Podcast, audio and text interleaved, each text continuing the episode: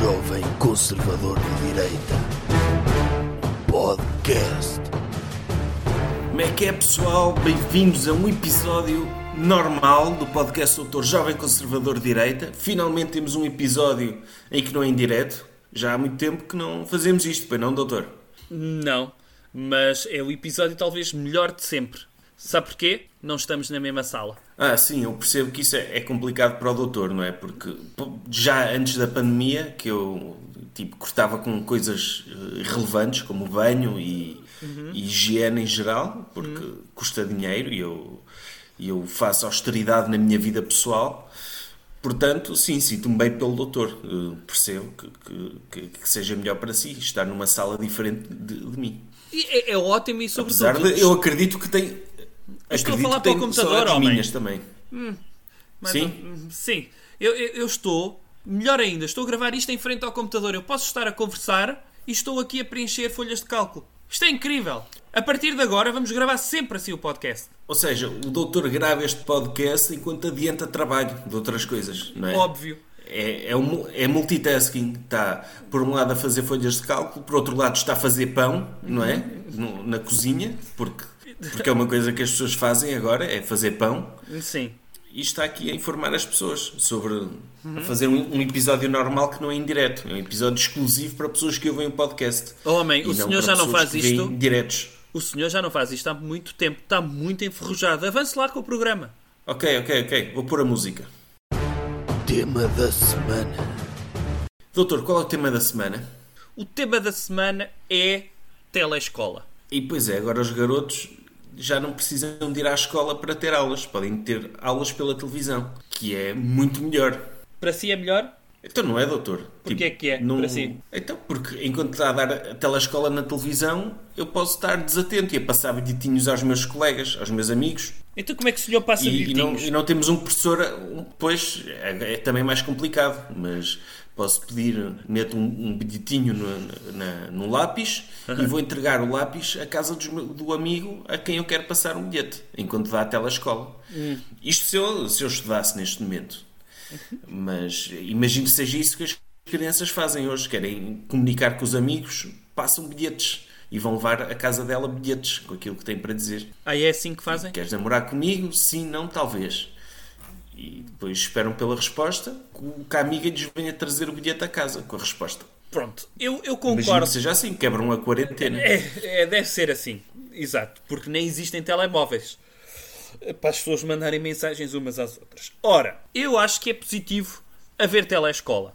Acho que a escola normal devia ser também assim para sempre. Porquê? Pelo menos não tínhamos crianças a serem doutrinadas em escolas públicas para o marxismo cultural. Neste momento, através da televisão, e já vou aos pontos negativos desta telescola, poderíamos doutrinar as crianças para o que sempre existiu. Existia telescola há 40 anos, que acho que foi a última vez que houve telescola, até anteriormente tinha havido telescola, mas havia ensinamentos corretos para a família, para orientar os meninos para outra escola, para orientar as meninas para deixarem a escola, coisas positivas. Podíamos voltar a esse tipo de telescola. Eu isso concordava. Ah, doutor, mas, mas a telescola pode ser marxista cultural também. Se escolherem professores marxistas culturais, Era aí que eu ia chegar, que era o ponto negativo. Agora, esta telescola está a ser organizada pelo governo mais radical de esquerda que alguma vez tivemos no nosso país. E isso é o- triste. O, o doutor importava-se de ser, gostava de ser professor da, da telescola? Fazia-o com todo o gosto. Seria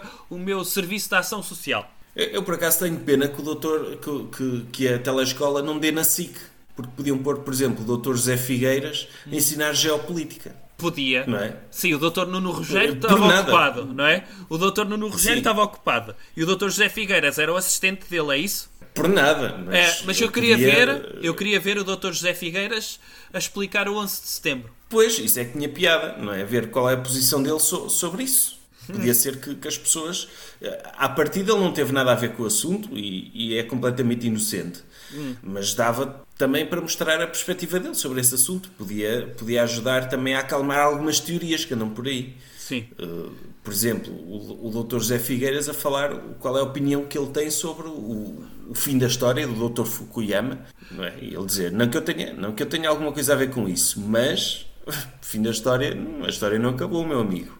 A história continuou e continuou muito forte, com Então, dois aviões contra um. Sim, mas então espera. O que me está a dizer é, vamos imaginar, isto é tudo alegadamente, não é? Vamos imaginar que o Dr. José Figueiras teve algo relacionado com o 11 de setembro. Mas teve, não por uma questão ideológica dele, de querer mandar torres abaixo, por causa do imperialismo eh, americano, mas porque ele academicamente era um opositor do Dr. Fukuyama e ele queria estourar-lhe as ele- vendas ele queria estourar-lhe as vendas do livro uh, O Último Homem e o Fim da História. E de repente a única forma de. Provavelmente sim. Ah, ok.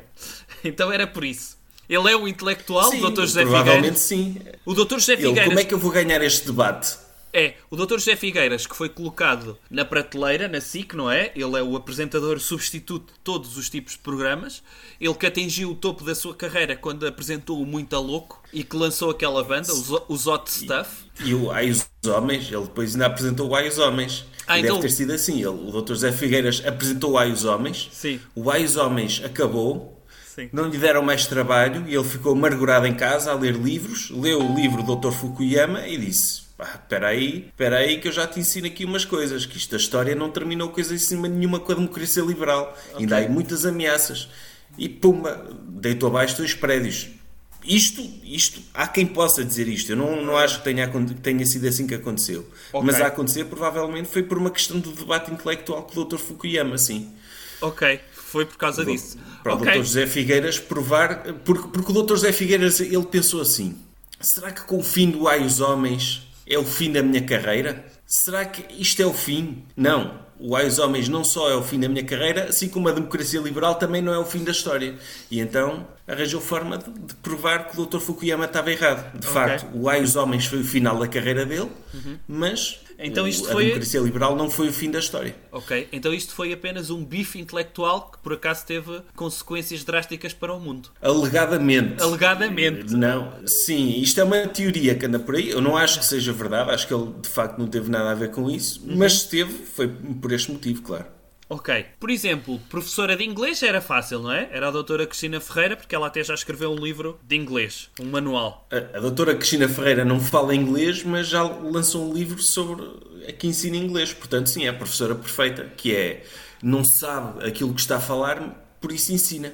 Não Pois é essa a é. regra, que não é bom numa coisa ensina. Exatamente. Portanto, Era, era isso. A doutora Cristina Ferreira ficava e depois as aulas, o intervalo das aulas, as crianças não podem ir à rua, não é? No intervalo das aulas dela, ela apresenta produtos eh, de 760 para as crianças estourarem Sim. o plafond de telemóvel dos pais. ou, ou calcitrino, para eles oferecerem aos avós, não é? Podia ser. Que é, que é uma boa prenda. As crianças não podem estar com os avós hoje em dia, ou pelo menos não é aconselhado. Sim. Então oferecem-lhes aquilo que eles gostam, que é calcitrino. E, E, e a doutora Cristina Ferreira até podia fazer chantagem com as crianças, que é os, os meninos já foram portadores de vírus, agora compensem o vírus dos vossos avós com calcitrim. Reforcem-lhe o cálcio dos ossos. Apesar daquilo não reforçar, a não é? doutora, Mas- co- Como ninguém está a ver a telescola, a doutora Cristina Ferreira até pode aproveitar e dizer mentiras no, no intervalo e dizer que o calcitrino cura o coronavírus para vender Podia. mais. É bom para a calcitrino e como ninguém está a ver, não é? Só as crianças é que veem, as crianças acreditam em tudo o que veem, Uhum. por isso pode ser um, está aqui uma oportunidade de negócio excelente. Pode ser. E as fichas, aliás, o as doutor- fichas, as fichas de inglês, a doutora Cristina Ferreira até pode dizer: meninos, não gastem eh, tinteiros a imprimirem as minhas fichas, assinem a revista Cristina porque vem lá um panfleto com, para preencher o verbo to be. Tem aqui um artigo de uma senhora e de um senhor, vem aqui o Dr. Cláudio Ramos a falar muito sobre a sua vida e logo a seguir preencham um questionário de que tipo de, de personagem do, do Senhor dos Anéis sou eu e a seguir vem um teste de inglês para preencherem o verbo to be. Sim. Podia ser assim. E o, o doutor, o doutor Daniel Oliveira dava aulas de quê? Quer dizer, ele não, podia, ele não precisava dar aulas, não, não dava aulas de nenhuma disciplina, era tipo, era o que fazia as perguntas para os testes, não é? Ele, no final ele tinha de fazer perguntas para os testes e só passava quem chorasse. Podia ser, sim. Ele também podia fazer é? aquelas perguntas uh, para aquelas crianças que não estudam, não é? E que falharam todas as perguntas de resposta direta, mas quando chega à pergunta de desenvolvimento, as crianças costumam dizer: Ah, eu, eu basta inventar aqui umas coisas que, que depois tenho pontos. O professor dá-me sempre pontos pelo esforço, pode ser que eu passe. E ele era o que fazia esta. Ele tem o que dizem os seus olhos, ele podia dizer ah, o que diz o seu lápis. E então as crianças faziam um, um ensaio sobre isso para todos conseguirem e, passar. E é fácil para as crianças, e é fácil para as crianças passarem, porque se ele estiver a fazer uma pergunta, estiver a dar música animada, é porque ele está a falar de coisas que elas gostam da vida delas. Sim. Se a música for triste, é tragédias que elas passaram. Sim. E elas têm a estar atentas a esse tipo de pistas para passarem nos testes. O doutor Rodrigo Guedes Carvalho, por mim, dava religião e moral. Ah, sim, para ensinar valores às pessoas. Sim, sim, sim. sim. Até podia terminar todas as, eh, as aulas de telescola com 10 minutinhos de religião e moral pelo doutor Rodrigo Guedes Carvalho. Hum... O, o doutor José Carlos Pereira podia, podia dar aulas de ciências, não é? Ciências da natureza, sim. Ou biologia, ciências geologia, da natureza. sim. Não, acho que não. Acho que era mais a doutora Carolina Patrocínio. Podia dar aulas de ciências. Ciências? Não, estava aulas de educação física, ela, a doutora Carolina Patrocínio. Não é? Ou, ou Distribuía não. coletes pelas crianças. Olha que eu, eu voltava Sim. às ciências. Porque a doutora Carolina Patrocínio, eh, como normalmente tem um filho por ano, podia explicar o que é que era o aparelho reprodutor, qual é que eram as etapas da, quais é que eram as etapas de evolução de um bebê. Uh, ah, sim, ela, pessoas... já, ela já deve ter ido a, tantas consultas da obstetrícia que já podia tirar a especialidade, sim. É, e portanto eu acho que ciências era, era perfeito para a doutora Carolina Patrocínio. Eu acho que para aulas de matemática, quem é que o senhor colocaria? Eu meti uma dupla a doutora Joana Latino e aquele senhor que faz as reportagens quando há festa por Portugal. Ah, sim, sim, sim, sim. Porque, eles, porque, porque, as crianças não gostam de matemática, não é? têm sempre dificuldade com matemática. Eles são tão divertidos e têm uma, uma química tão boa. Tem. Que natural até. Os miúdos, os miúdos iam querer mesmo uh, saber o que é que eles estão a dizer, o que é que eles pensam sobre matemática. Não, Sim. e eles como estão em festas e, e como eles normalmente... viajam muito. Sim. Diga, é, diga. como viajam muito, também estão habituados a orçamentos, a fazer orçamentos e. Exatamente. E... Orçamentação, eles, como vão a festas, normalmente oferecem-lhes copos. E o que é que eles fariam? Olha, quanto é que é um copo de vinho tinto mais um copo de vinho tinto? E explicavam a adição por, por isso. Mostravam balões, viagens de, em carrosséis, uh, dançar com um rancho. Quantos membros tem este rancho? Pronto, e as crianças faziam assim, aritmética. Sim, sim, eu gostava, gostava de ter esse tipo de aulas de matemática. Uhum. E, e, educação física? Quem é que o doutor punha a dar aulas de educação física? Hum, deixa, isso é difícil, espera lá. Deixa-me pensar. Eu punha uh, as meninas do Fama Show. Ah, sim. Sem sim, dúvida. Porque... Nota-se que mas, são mas as pessoas mais, física... mais fit. Eu acho... Sim, e, e, e, eu acho que a aula de educação física nem sequer devia ser fazer desporto, porque os miúdos estão sozinhos em casa, não, não é? Não, nenhum vai pôr o colete e, e, jogar futebol sozinho. Tem de ser tudo à base do fat shaming, delas porem-se em frente à televisão, uhum. sem roupa, e a chamar gordos às crianças. Seu gordo, sim, eh, sim. não te mexe, sai do sofá, vai fazer exercício, e as crianças eh, motivadas a chorar, não é? Sim. Uh, fazem mais desporto sozinhas, sim. Eu acho que sim. E depois, a doutora Fátima Lopes ainda é da SIC ou é da TVI? É da TVI, mas ah, acho que então... por motivos de patriotismo e para, para poder ensinar às nossas crianças, ah.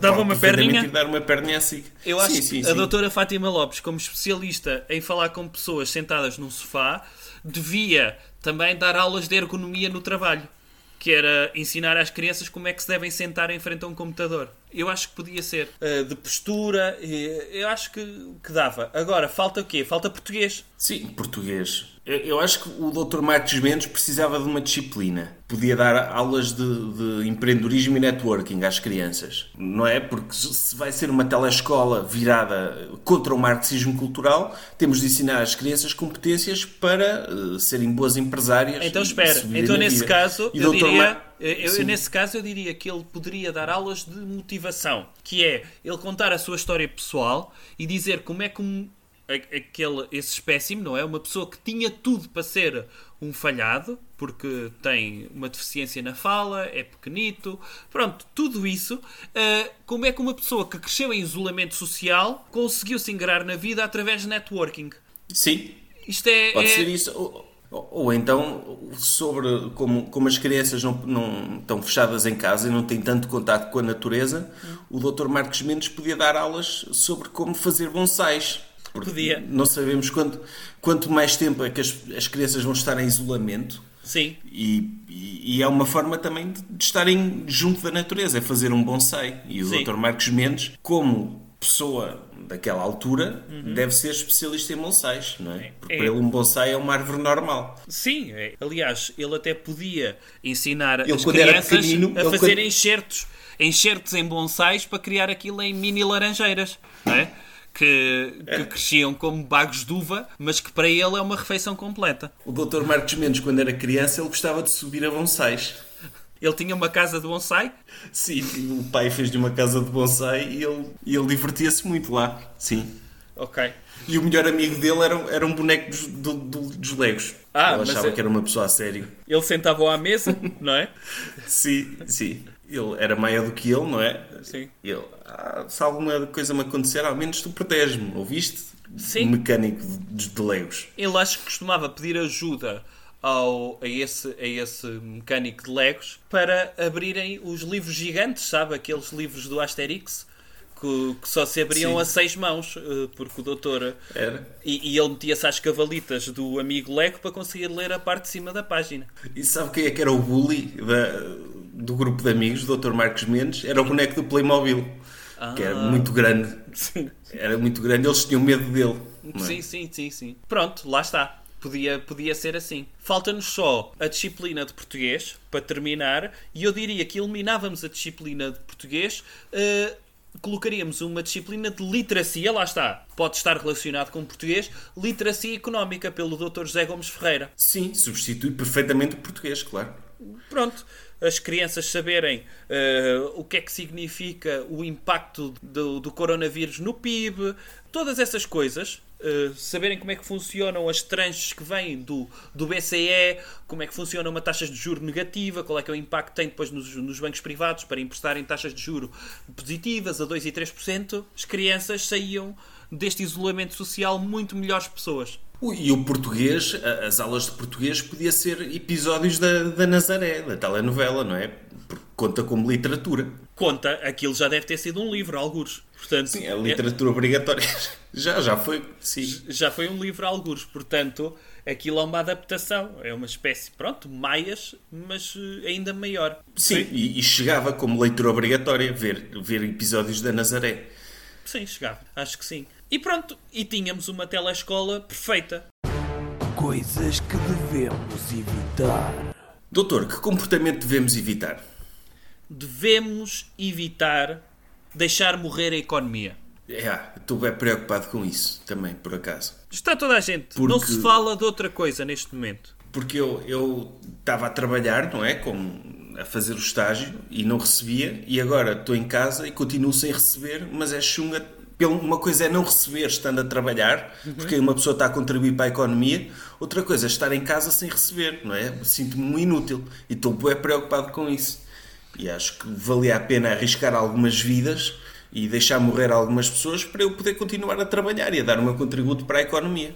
Esse é o debate fundamental que devemos ter nesta altura. Assim como nos obrigaram a ter um debate sobre eutanásia, em que, como é óbvio, éramos completamente contra, não se coloca em causa a vida de pessoas, sobretudo de velhinhos, não os devíamos deixar morrer com eutanásia. Neste momento, devemos colocar em cima da mesa que é um assunto completamente diferente de deixarmos morrer alguns velhinhos para salvar a economia. Não considera que isto é Que é um bom motivo. Pelo amor Doutor, de é, claro, claro que considero. Ainda, ainda esta semana o doutor José Manuel Fernandes Uhum. disse que não se importava, de, que preferia morrer de Covid-19 do que viver sem liberdade. Ok. E é verdade, isto, precisamos deste discurso inspirador de pessoas já com uma certa idade que digam, ok, deixem morrer à vontade, mas não parem a economia, por favor. Não, não roubem a liberdade às pessoas, deixem-nas sair de casa e se tivermos de morrer, pelo menos morremos por uma boa causa. Aliás, que- sabe quem é que fez isso também? Sabe quem é que fez isto? Quem? Devíamos tomar um exemplo histórico. Sabe quem é que fez isto? Foi a cidade de Pompeia. A cidade, na cidade de Pompeia disseram: olha, fiquem em casa porque vêm aí as lavas do vulcão que vão derreter as ruas todas. E as pessoas pensaram: e a economia? As pessoas vieram todas para a rua para salvar a economia. É verdade que a cidade de Pompeia deixou de existir porque as pessoas morreram todas na rua, mas a economia continuou a viver. Isto é uma lição muito importante que se tira da história. A culpa disto, tudo, é de quem falou sequer que existia Covid-19.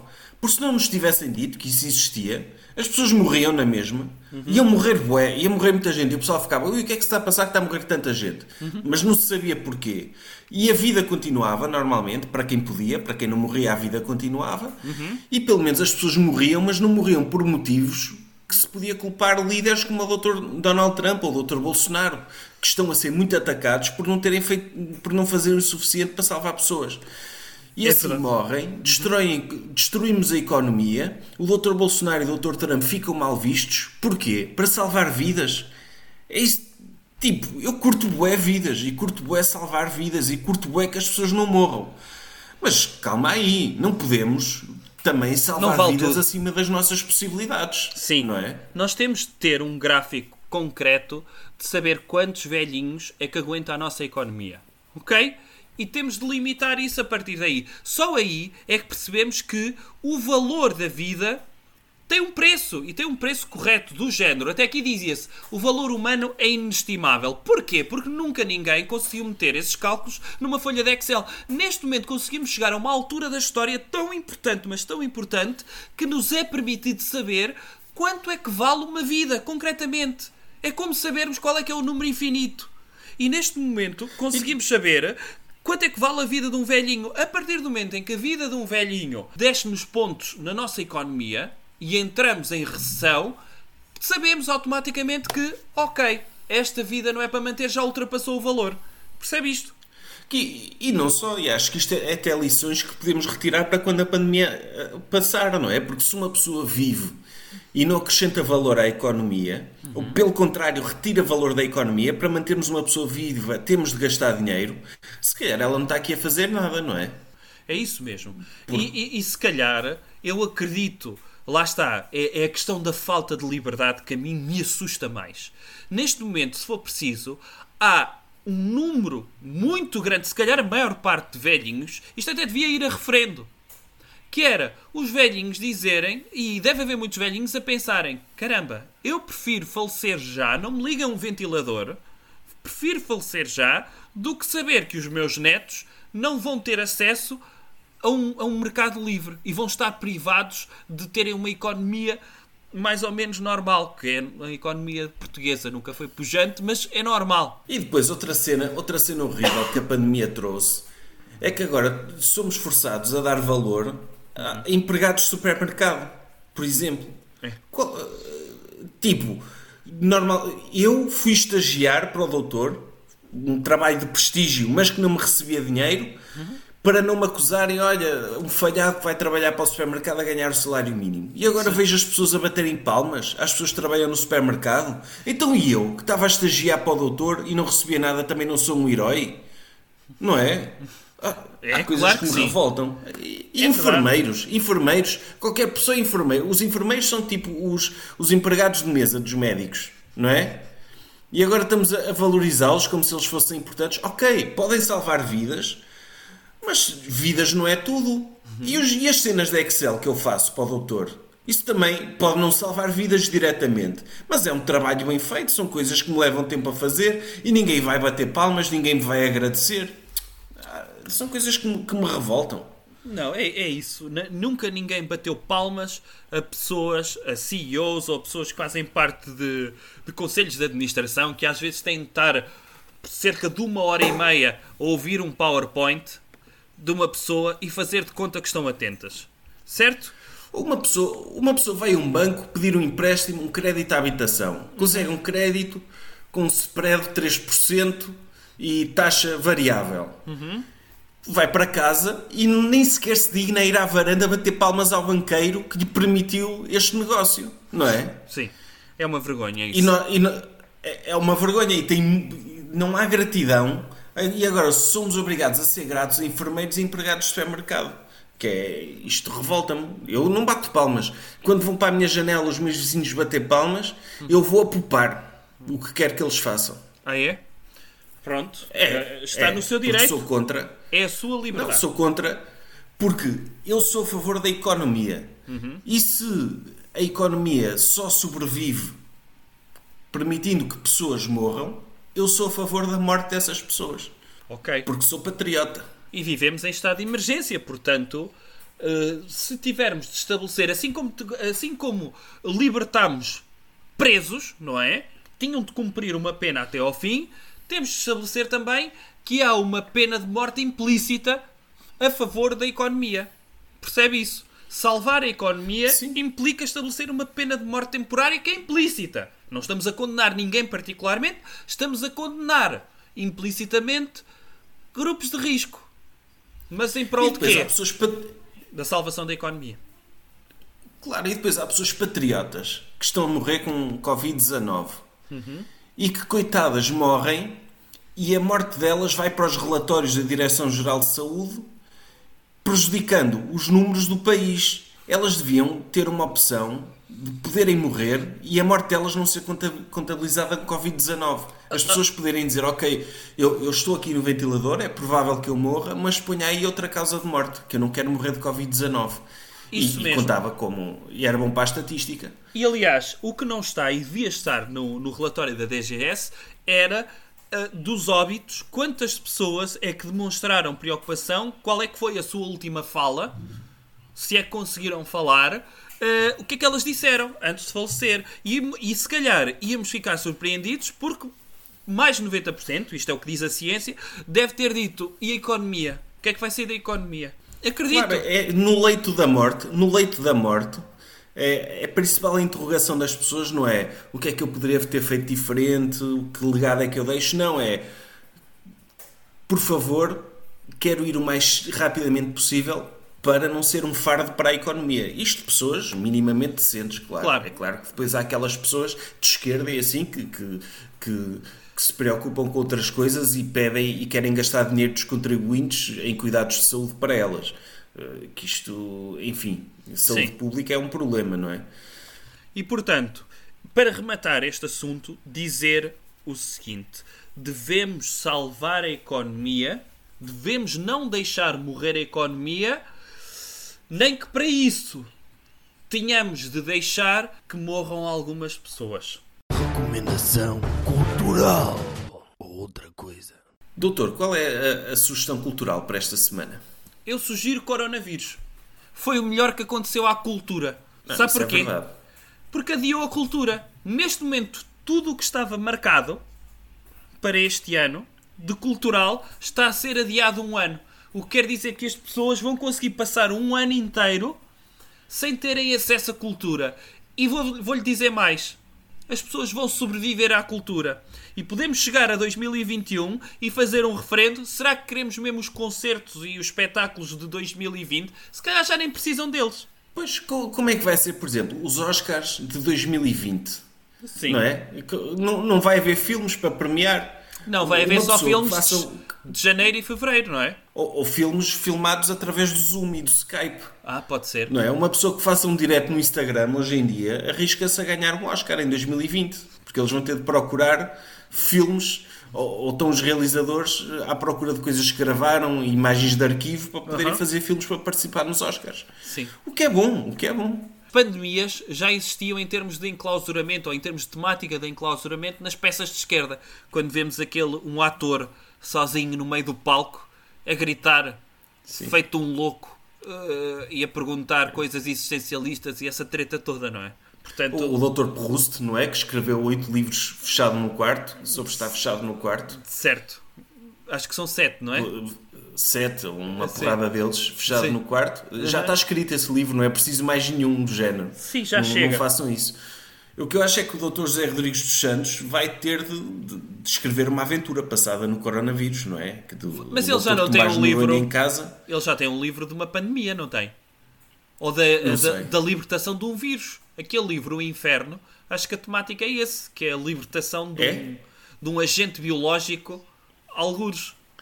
E Pois, o primeiro, agora tem- o primeiro Batman também tem- é assim, do Dr. Christopher Nolan, não é? Que era a libertação de um, Já agente, de um agente qualquer, o Dr. Liam Neeson na altura ainda não salvava a filha, só queria uh, destruir a cidade de Gotham, uh, ele acho que queria lançar um agente qualquer nas, nas canalizações de Gotham City. Sim, já há bué filmes sobre isso, mas eu acho que o Dr. José Rodrigues dos Santos vai ter de arranjar uma forma de escrever um livro uhum. A criticar a China, não é? Eu acho que vai ter Tem dificuldade, de... sabe? Eu acho que o Dr. José Rodrigues Santos vai ter alguma dificuldade em escrever um livro sobre isso. Porque se ele quiser falar do coronavírus, vai ter de falar das pessoas não se tocarem. E eu duvido que ele consiga escrever um livro sem o Dr. José Rodrigues Santos, que, pronto, ao seu alter ego, o Dr. Tomás Noronha, sem ele tocar numa estudante uh, toda enxuta e com as coisas no sítio certo. Sim, mas o coronavírus transmite-se através de leite materno? Não sei, mas talvez através da sucção de leite materno, se calhar sim. Porque implica. Pois, eu não sei, eu acho que o, o, isolamento social, eu não vi nenhuma regra de, recomendação da OMS hum. a dizer que não podemos beber leite materno de pessoas contaminadas. Diretamente do peito do, dessas pessoas? Diretamente do peito ou em sopas de peixe ou assim, acho que não, não há nenhuma recomendação, por isso pode-se fazer. Ok. Desde que não toque, não pode tocar. Okay. E tem de, tem de tossir para o, para, para, uhum. para o braço, uhum. e, mas pode beber leite materno à vontade. Agora, quando, se o Dr. José Rodrigues Santos escrever um livro acerca dessa temática, pelo menos ficamos finalmente descansados. Porquê? Uh, se agora há muitas uh, fake news, há muita desinformação acerca deste tema, porque os cientistas ainda não sabem muito acerca do assunto, quando o Dr. José Rodrigues Santos, aliás, já deve estar a ser produzido este livro lá numa fábrica dele do Paquistão. Uh, quando ele uh, sair este livro, vamos saber que o Dr. José Rodrigues Santos leu dois artigos e já sabia tudo sobre o coronavírus, mais do que qualquer cientista que alguma vez estudou epidemiologia ou infectologia. Uh, e, e, já vamos ficar a saber tudo o que queremos saber acerca do coronavírus só através de um livro de ficção de Dr. José Rodrigues Santos. Sim, eu espero que ele esteja a trabalhar nisso, sim. Ele ou os, os, os, minions dele, não é? Sim, a fábrica de ghostwriters que ele tem já lhes deve ter dado essas recomendações sim. e eles devem estar a seguir. E, e como estão em isolamento, devem estar a ser web produtivos. É. Porque não têm distrações, de, nem têm de, de sei lá, de, de, as monções, não é? Porque aquilo é, passa-se no. A fábrica dele é no Paquistão, não é? Sim. E então, na época das monções, é complicado eles chegarem ao trabalho porque têm inundações. Então, como estou em casa, agora é mais fácil. É, é isso mesmo. E portanto, esta é a recomendação cultural. Ah, eh, este episódio foi patrocinado. Recebeu algum e-mail? Recebi, recebi. Foi patrocinado por uma conhecida casa de apostas desportivas portuguesa. Uma delas? Se chama Bet. Uma delas, sim.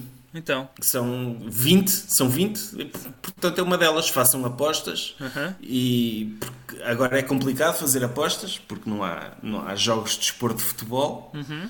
Hum, mas podem sempre.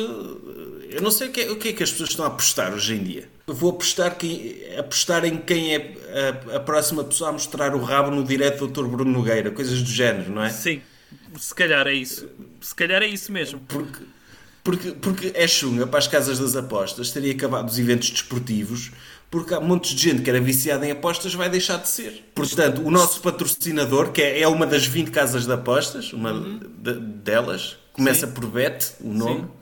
Tem, tem, tá, o nome Bet está associado a essa casa de apostas que nos patrocina. Uh, neste momento, se quiserem, o que eles querem é se sugerirem temas para apostas, uhum. eles dão 10 euros que podem usar para apostar. Apostar sobre uh, se a doutora Jéssica Ataíde vai aparecer no direto do doutor Bruno Nogueira desta noite, coisas assim do género. Então está. Está feito.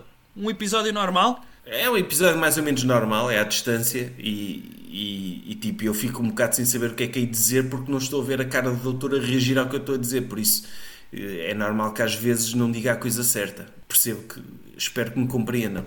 Parta sempre do princípio que não disse, é mais fácil para si. Geralmente é o que eu faço, okay. mas sabe que, que eu sou como os cães, os cães também vão buscar microexpressões dos donos e coisas para saber, para anteciparem Sim. o comportamento deles. Sim. E eu também, há coisas, há pequenas microexpressões no doutor que eu percebo se a coisa que eu estou a dizer uhum. é, é menos errada do que aquilo que eu digo normalmente. Jovem conservador de direita. Podcast.